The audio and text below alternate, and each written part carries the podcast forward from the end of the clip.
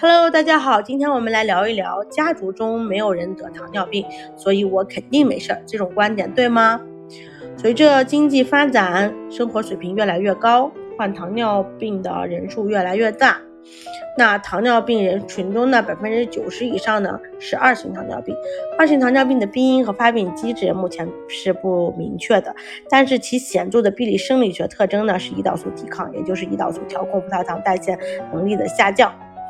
但是呀，那个在应激情况下呢，比如说饮食失调呀、精神压力过大呀、疾病等应激条件下，是有可能患病的，并且呢，环境因素呀，在二型糖尿病的发生和发展中起着非常重要的作用。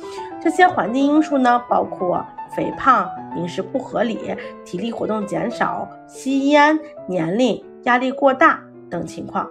所以，即使家族中没有人得糖尿病，我们也应该。注意健康的生活方式来预防，你明白了吗？下期见哟，拜拜。